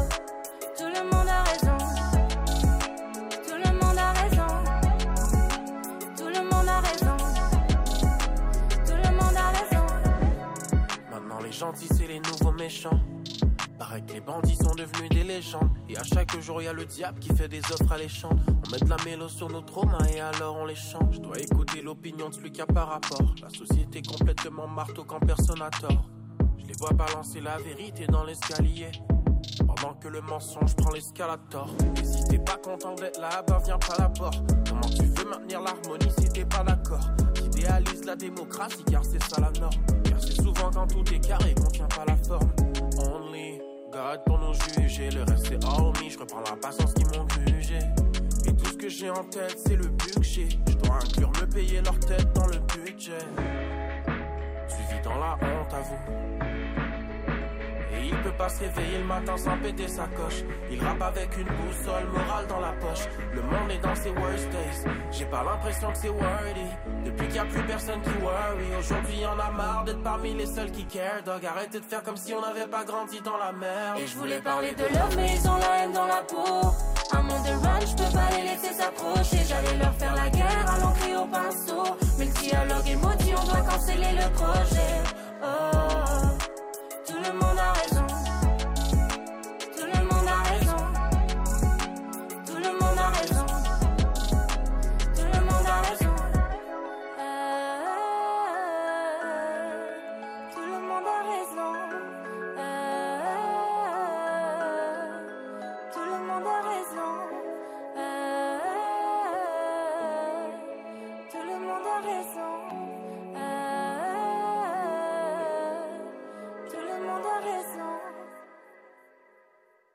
André Jacques, je vous parle dans quelques instants d'un roman français d'un auteur qui se nomme Éric Fouassier, Le Bureau des affaires occultes, publié chez Albin Michel.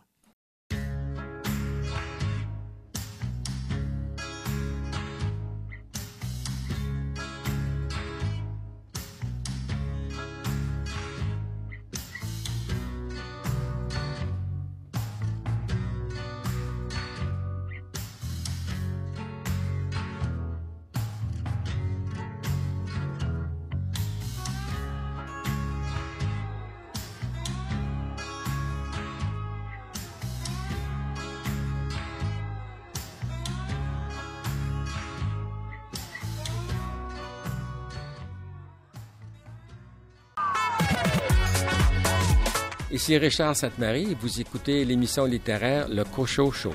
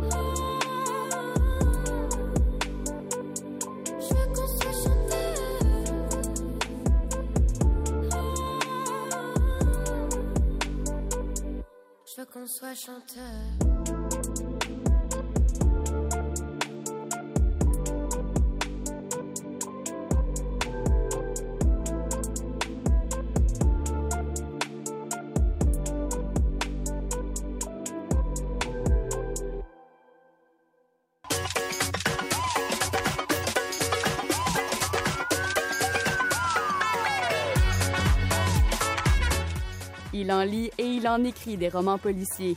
André Jacques.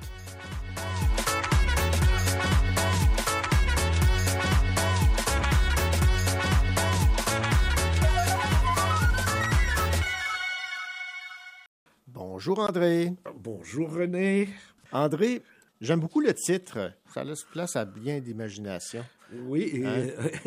euh, effectivement, il y a beaucoup d'imagination dans le roman. C'est euh, un roman de Éric Foissier et euh, il a pour titre Le Bureau des affaires occultes. C'est le, occulte oui. qui m'interpelle. oui, c'est- c'est assez curieux et c'est moi aussi c'est ce qui m'a ce qui est venu me chercher comme on Mhm. dit. Alors, euh, je parle un peu bon, de l'auteur que je ne connaissais absolument pas. C'est un auteur français qui a des diplômes en droit et en pharmacie, ce qui est quand même assez curieux. Et euh, c'est un auteur, moi je pensais que c'était un, un nouvel auteur, mais non, c'est un auteur assez éclectique, qui a écrit des nouvelles, qui a écrit des romans, des romans-romans, qui a écrit des polars, qui a écrit des là, qui, polars historiques. euh, qui a l'air vraiment à faire énormément de choses. Alors, ce roman, Le Bureau des affaires occultes, est présenté comme le premier d'une série qui met en scène un personnage qui s'appelle Valentin Verme. Alors, c'est un polar historique qui se passe en 1830 à Paris.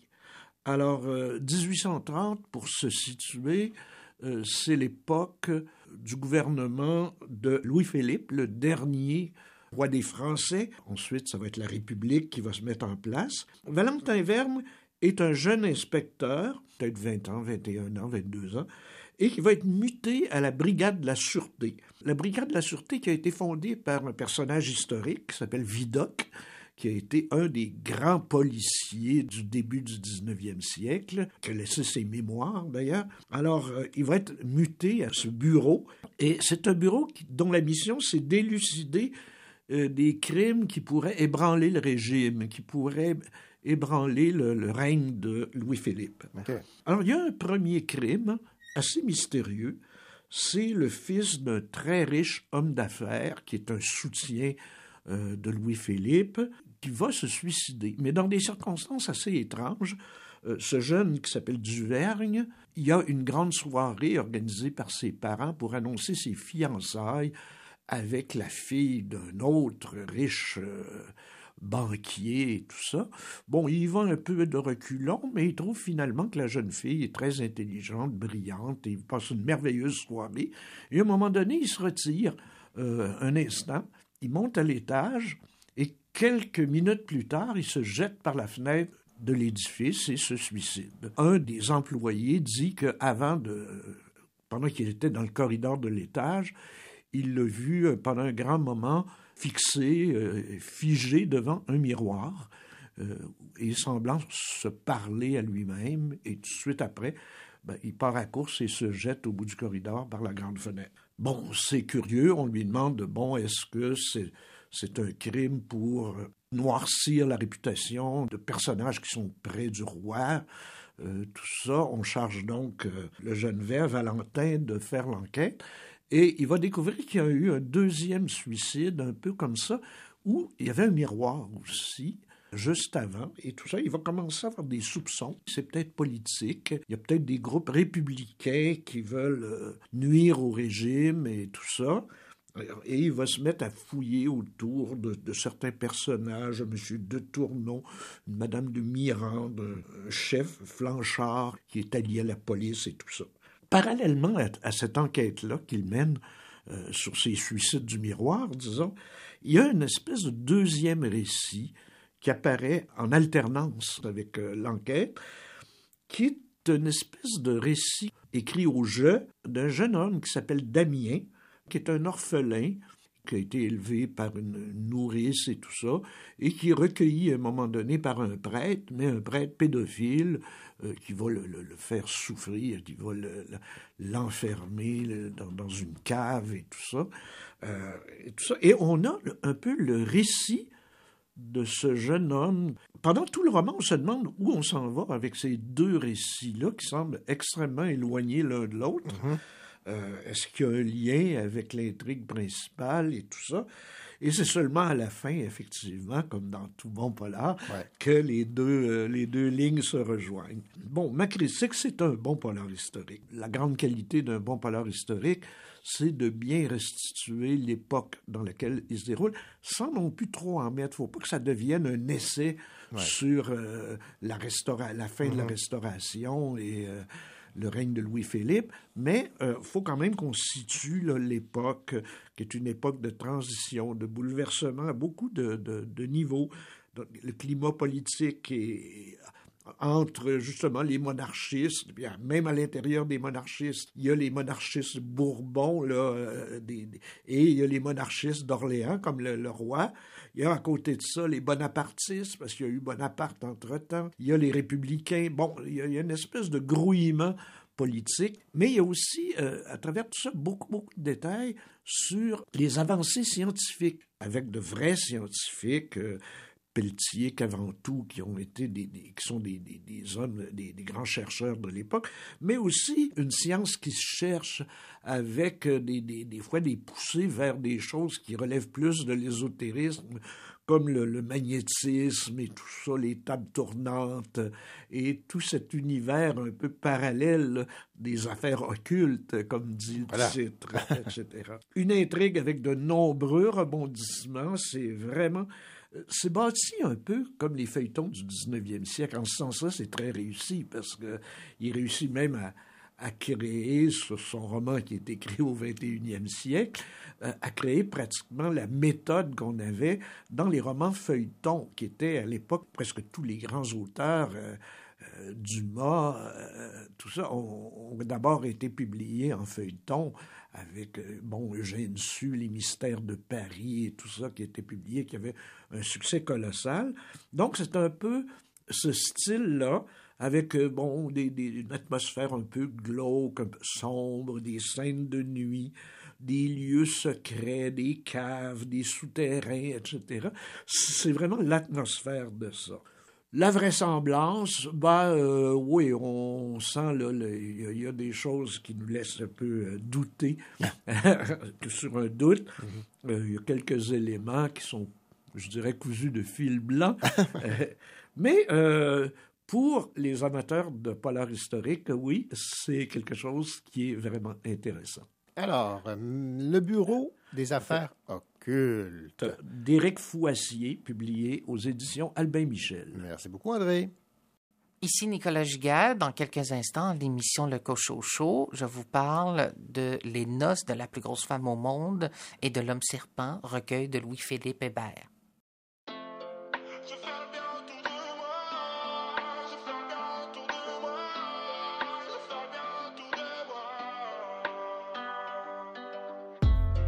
Crois que je la tête à l'envers. Ce soir j'ai envie de faire l'amour à la terre entière. Si je souris c'est que l'ai pas volé. Regardez-moi comme je suis beau, à croire que je vais m'envoler. Je veux faire le bien autour de moi. J'aime à nouveau les silences. Je veux faire le bien autour de moi. J'ai jeté mes cachets, mes angoisses et mes ordonnances. Je suis dans l'express, terminus sans fer. J'ai ma valise avec moi, mais j'ai pas d'affaires. J'ai rien à faire dans le ciel étoilé J'irai pas bien loin avec ma gueule d'enfoiré. Sur le quai d'en face, je vois des gens qui pleurent. Genre, ils ont bien trop peur que les années passent Dans mon train qui trace, je vois sonner mon heure, moi. J'ai fait tant d'erreurs. J'aimerais voir mon cœur pour y enlever la crasse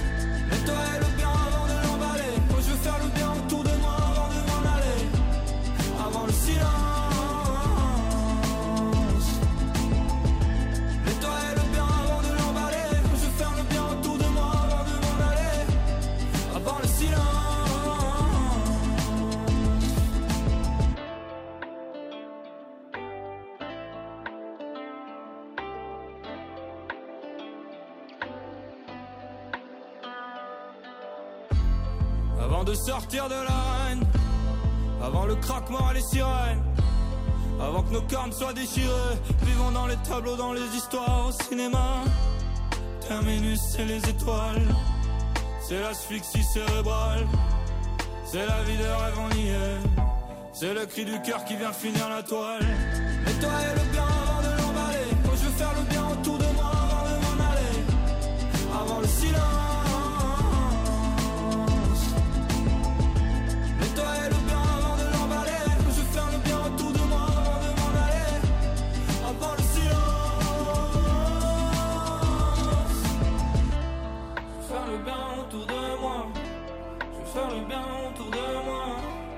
faire le bien autour de moi.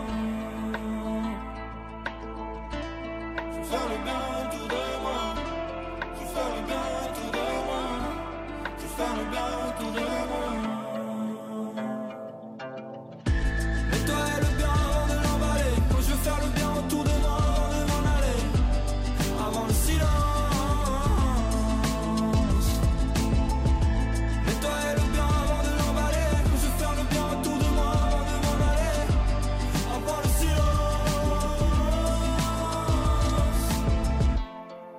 La tête à l'envers Ce soir j'ai envie de faire l'amour à la terre entière si je souris, c'est que l'ai pas volé. Regardez-moi comme je suis beau, à croire que je m'envoler.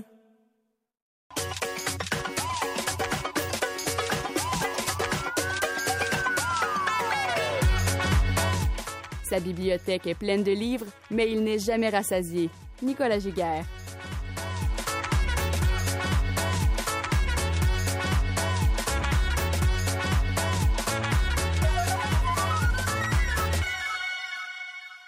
Bonjour Nicolas. Bonjour René. Nicolas Louis-Philippe Hébert euh, dirige les éditions de la Grenouillère et on va s'intéresser à une récente publication de Louis-Philippe Hébert qui a pour titre Les noces de la plus grosse femme au monde et de l'homme serpent. Alors déjà, ça frappe euh, l'imaginaire. Alors parlez-moi un peu de cet euh, ouvrage. Qu'en avez-vous pensé? Ben, vraiment, c'est un, un auteur aussi qui m'intéresse particulièrement. C'est un auteur que j'ai découvert, en fait, Louis-Philippe Hébert, dans le cadre de ma maîtrise. C'est un auteur qui publie depuis longtemps également, donc qui est titulaire d'une œuvre colossale, luxuriante, qui alterne avec bonheur romans, nouvelles, poésie, textes radiophoniques. Et je l'ai découvert, en fait, oui, dans le cadre de ma maîtrise. J'avais lu un de ses premiers recueils qui s'appelle Les mangeurs de terre et autres textes. Vraiment un univers très singulier, des textes souvent assez courts, mais proche, on pourrait dire, du surréalisme, avec des personnages très typés, des lieux flous, des situations farfelues, mais en même temps une écriture vraiment très, euh, très, très précise. Et dans ce dernier livre, en fait, comme dans la plupart de ses œuvres récentes, en fait, on retrouve une poésie qu'on pourrait dire plus narrative, en fait. Euh, Louis-Philippe Hébert, vraiment, ça donne de plus en plus à ce genre, et avec bonheur, je dois dire. Donc, on, on trouve ici dans Les Noces de la plus grosse femme au monde et de l'homme serpent une écriture très fluide qui sied très bien l'univers de Louis-Philippe Hébert, cet univers un peu farfelu, empreint de, de poésie, oui, d'humour, aussi un humour très particulier. Et cette fois-ci, donc dans ce recueil-là, donc il s'inspire euh, l'auteur donc de l'univers du cirque, hein, un peu comme son titre le laisse présupposer, Mhm. avec des personnages, avec ses personnages célèbres, sa faune, euh, on pourrait dire même ses spectateurs, ses rites, ses numéros également. Et pour donner peut-être une idée de ce livre, j'aurais envie peut-être d'en lire un extrait. Ben oui, allez-y. Je t'aimais comme on aime un conte de barbe à papa qu'on n'a pas encore fini d'avaler, auquel on se tient à deux mains, comme si on avait peur de tomber, auquel on tient même si on n'a plus faim, quand on a deux ans et demi, et plus tard, je t'ai aimé comme un baril de carton rempli à rabat de fried clams, qu'on porte contre son ventre plat d'adolescent. Puis j'ai découvert les lobster rolls, le homard entre deux pains hot dog, comme tous les parents, je présume, la mayonnaise qui tombe sur les genoux et la salade de choux qui revole partout. J'avais des onion rings gros comme des bracelets à mon bras, un anneau de fiançailles bien gras. Rappelle-toi, une pointe de pizza fromage et tomate qui coule sur la main droite et qui brûle. Ben voilà donc un, un aperçu de Les noces de la plus grosse femme au monde et de l'homme serpent, publié par les éditions de La Grenouillère de Louis-Philippe euh, Hébert, recueil de, poésie qui euh, a retenu l'attention de Nicolas. Merci beaucoup. Merci.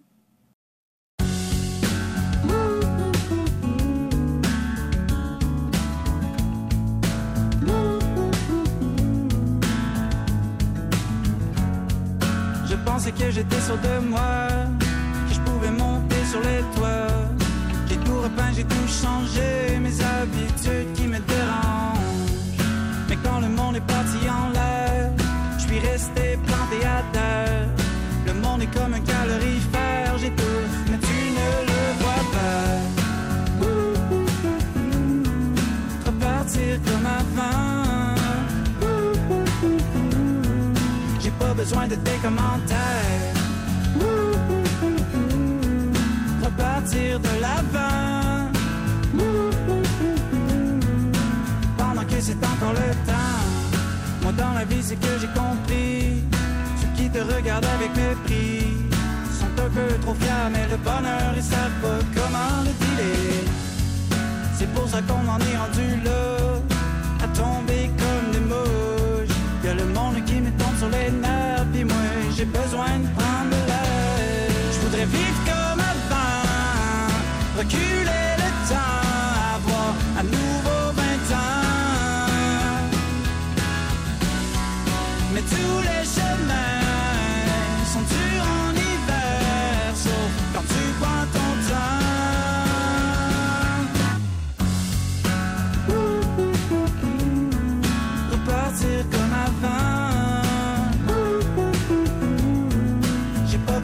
tes commentaires.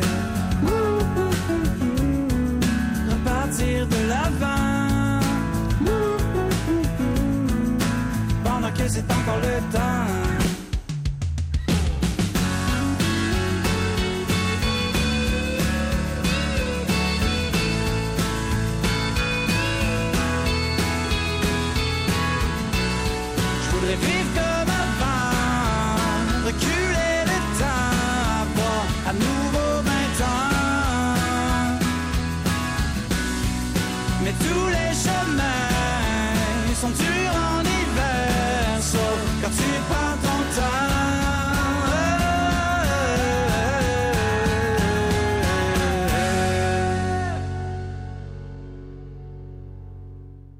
Nous vous avons présenté le Cochocho. Nous espérons vous avoir inspiré pour vos prochaines lectures estivales.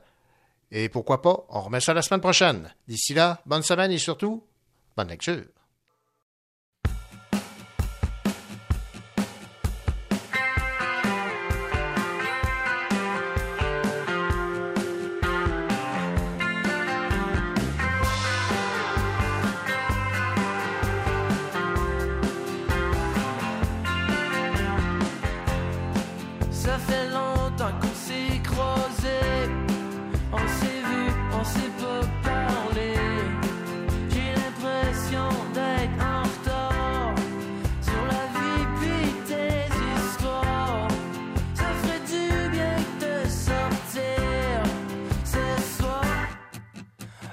Yes.